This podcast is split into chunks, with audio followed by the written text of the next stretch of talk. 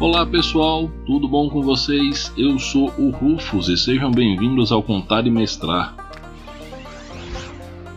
Dando sequência para nossa maratona de podcasts, hoje eu vou falar sobre The Dark Eye, um RPG alemão de fantasia medieval que está desembarcando aqui no Brasil, trazido pela Retropunk Editora. The Dark Eye, ou o título original que é Das Schwarz Auge, é um RPG de alta fantasia europeia com pegada muito forte de fantasia mítica. O jogo ele é totalmente orientado para o cenário de aventura, ou seja, não é um RPG medieval que tem amplitude de cenários, como é o caso de Dungeons Dragons. Ele é focado no próprio cenário e bem especializado nisso. O jogo ele foi lançado em 1984 foi escrito por um cara chamado Ulrich Kessel e atualmente ele é distribuído pela editora Ulisses Spiele. Quando eu comecei a folhear o PDF, eu já fiquei feliz na capa porque mantiveram a ilustração original em alta qualidade, é uma ilustração muito bonita. Aliás, a arte do livro é um espetáculo à parte. Eu, pelo menos, gosto muito tanto do estilo de desenho como da forma com que a arte foi executada. O trabalho de ilustração é primoroso. Mas o que, que me chamou a atenção? Foi uma carta do editor-chefe, que era responsável pelo design geral da quinta edição, para os demais editores que iam trabalhar com ele nesse projeto. Ele comenta que antes deles começarem a pensar mecanicamente nas regras da quinta edição, como o jogo ia se desenvolver e tudo mais, eles abriram canais de comunicação com os jogadores ao redor do mundo que já jogavam The Dark Eye e foram conversar sobre o que que os jogadores gostavam, o que que eles não gostavam, se eles usavam regras da casa, se usavam regras da casa, como eram essas regras, se essa regra tinha um nome, como é que ela se aplicava mecanicamente, quais regras do jogo eles não utilizavam, por que, que eles não utilizavam? E por aí foi. Então, antes deles começarem a, aspas, tentar reinventar o jogo, eles foram ouvir a comunidade. Como resultado disso, eles cortaram um monte de regra que ninguém usava, eles acrescentaram regras da casa que ocorreram várias vezes ao longo dos feedbacks, e isso mostra uma preocupação da empresa com o design do jogo para a experiência de quem joga. Isso é uma coisa muito foda. Via de regra, as empresas ou fazem um fanservice desesperado ou fazem as coisas da própria cabeça. É difícil um meio termo nisso. Muita gente chama The Dark Eye de D&D alemão, e isso é uma uma frase meio desencontrada, porque embora ambos sejam RPGs de fantasia medieval, de alta fantasia, com muita magia e com potencial épico muito grande, e os dois utilizam D20 como seu principal dado, as similaridades morrem aí. Enquanto o D&D ele traz uma pegada mais gameista, escalonando o poder dos personagens ao longo dos seus níveis, trazendo uma mecânica de pontos de vida e coisas assim, The Dark Eye ele traz um sistema de medida de poder de personagens com base numa contagem de pontos, que aqui são chamados pontos de aventura. O jogador que está atacando no combate, ele ataca e quem estiver defendendo se defende, faz uma jogada defensiva. E N outras diferenças. Eu não vou parar para falar do que, que é diferente de um sistema para outro, porque comparar sistema é uma coisa que me cansa um bocado e, e não é o tema do podcast de hoje. Talvez lá na frente, ou se vocês quiserem também, vocês podem falar caso vocês queiram. Eu faço um comparativo mais profundo entre D&D e The Dark Eye. A criação de personagem padrão ela é feita da seguinte forma: todo jogador recebe mil pontos de aventura, é mil pontos de aventura, parece muito, para criar o seu personagem. Com isso você vai comprar atributo, você vai comprar sua raça, dentro da raça você vai comprar o pacote cultural da raça, que é o povo que você pertence dentro daquela raça. Aqui o termo utilizado é raça mesmo você vai comprar o seu pacote profissional, que seria quase uma classe, e você não é obrigado a comprar só um também, você pode comprar mais que um. Você vai comprar suas perícias, suas técnicas de combate, vai comprar vantagens e, se quiser, você vai escolher umas desvantagens para farmar uns pontinhos a mais para gastar em outras coisas. E magia? Como é que eu compro magia nesse negócio, Rufus? Bom, magia é magia arcana. Então, saiba que quem faz magia são magos, bruxas e feiticeiros. Magia divina tem o nome aqui de cântico litúrgico e são os abençoados que vão fazer essas magias, que seriam os clérigos, paladinos e outros servos dos deuses aqui. Elas são diferentes entre si e eu gosto da diferenciação já por nome para mostrar que magia arcana é uma coisa, magia divina é outra. Né? Poucos cenários fazem isso e poucos fazem isso bem. O destaque aqui eu dou para o cenário Elba, a Terra de Heróis do meu amigo Júnior, lá do Forja Mundos Podcast, um cenário que ele criou de alta fantasia medieval para GURPS quarta edição. Procurem ele lá, ou no Forja Mundos Podcast, ou no arroba Vondomin, e perguntem do cenário, ele vai conversar com vocês, vai ser da hora. Voltando aqui a The Dark Eye, as magias são perícias, então você vai comprá-las como perícias normais, porém só podem comprar as perícias de magia, magos, feiticeiros, bruxas e outros arcanos, e só vão comprar os cânticos litúrgicos, sacerdotes, homens santos, paladinos e coisas do tipo. No combate, o que você pode fazer em combate é determinado por suas técnicas, e elas têm um funcionamento similar às perícias também.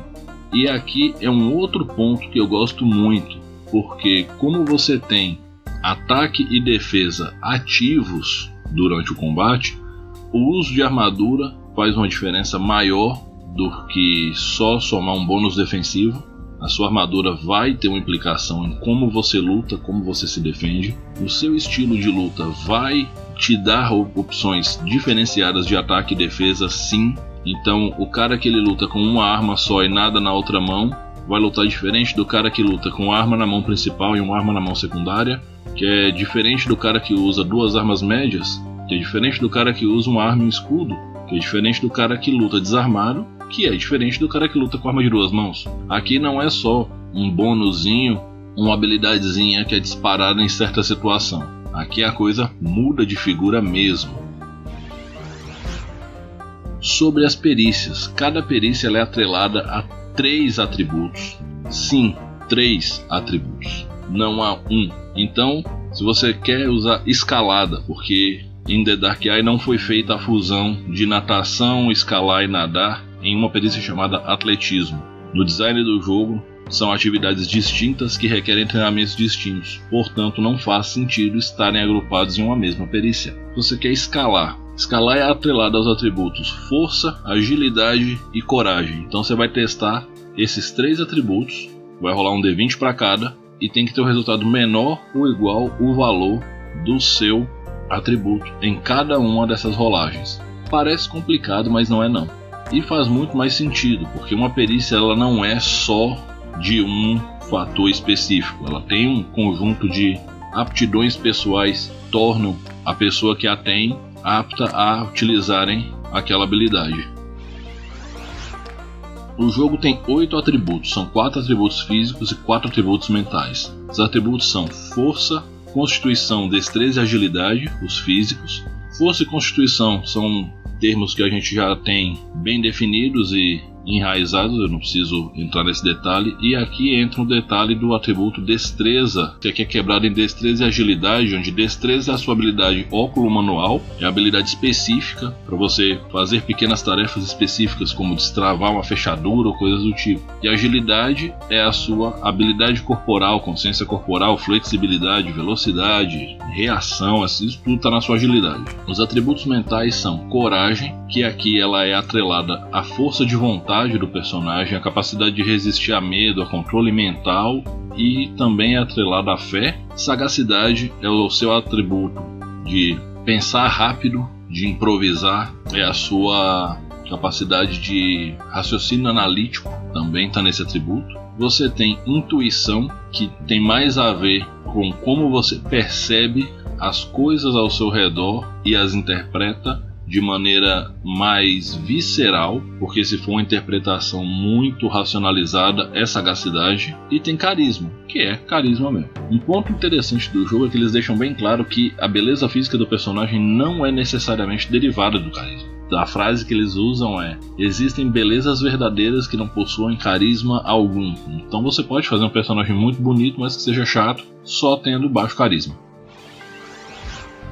Uma coisa que eu gosto muito do sistema de regras deles é que eles trabalham com a confirmação do sucesso crítico. Como assim, Rufus? Bom, o teste base ele é sempre feito rolando o D20, você tem que ter o valor menor ou igual ao seu atributo. Se for numa perícia, no D20 para cada atributo correlacionado, você tem que ter o resultado menor ou igual. Num teste de atributo comum, quando você tirar um no dado, porque quanto menor, melhor, você tem a chance de ter um acerto crítico. Então você rerola esse dado, esse teste, com todos os modificadores pertinentes, e se você tiver um segundo sucesso, você tem um acerto crítico. A mesma coisa acontece se você tirar 20. Deu ruim.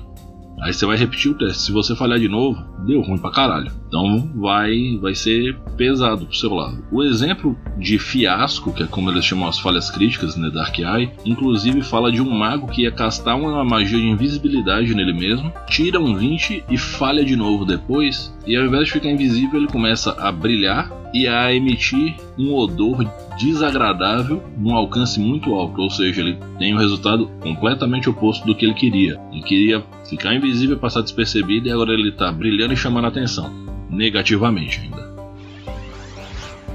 Nos testes de perícia não há necessidade de rolar a confirmação, porque já são três rolagens de D20 que estão acontecendo ali. A peculiaridade do teste fica por conta de que se você conseguir dois resultados 1, um, ou seja, o melhor resultado possível, e o terceiro dado falhar, esses dois 1 um junto anulam a outra falha. Então você foi muito, muito bem. A mesma coisa acontece se você tirar dois 20 e o outro resultado for um sucesso, não importa.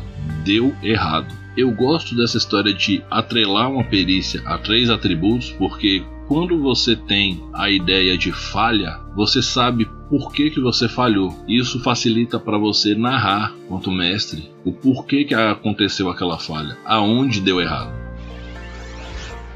até agora, porque eu não terminei o livro, eu revim falar de The Dark Eye para vocês porque eu tô muito empolgado com a leitura e o sistema está me agradando bastante. O que eu posso dizer para vocês é o seguinte: ele é um jogo totalmente diferente da escola D20, ele tem outra pegada, ele tem outro estilo, ele traz uma visão bem diferenciada das coisas. Não significa que ele é melhor ou que ele é pior, como eu estou dizendo o tempo todo, ele é muito diferente.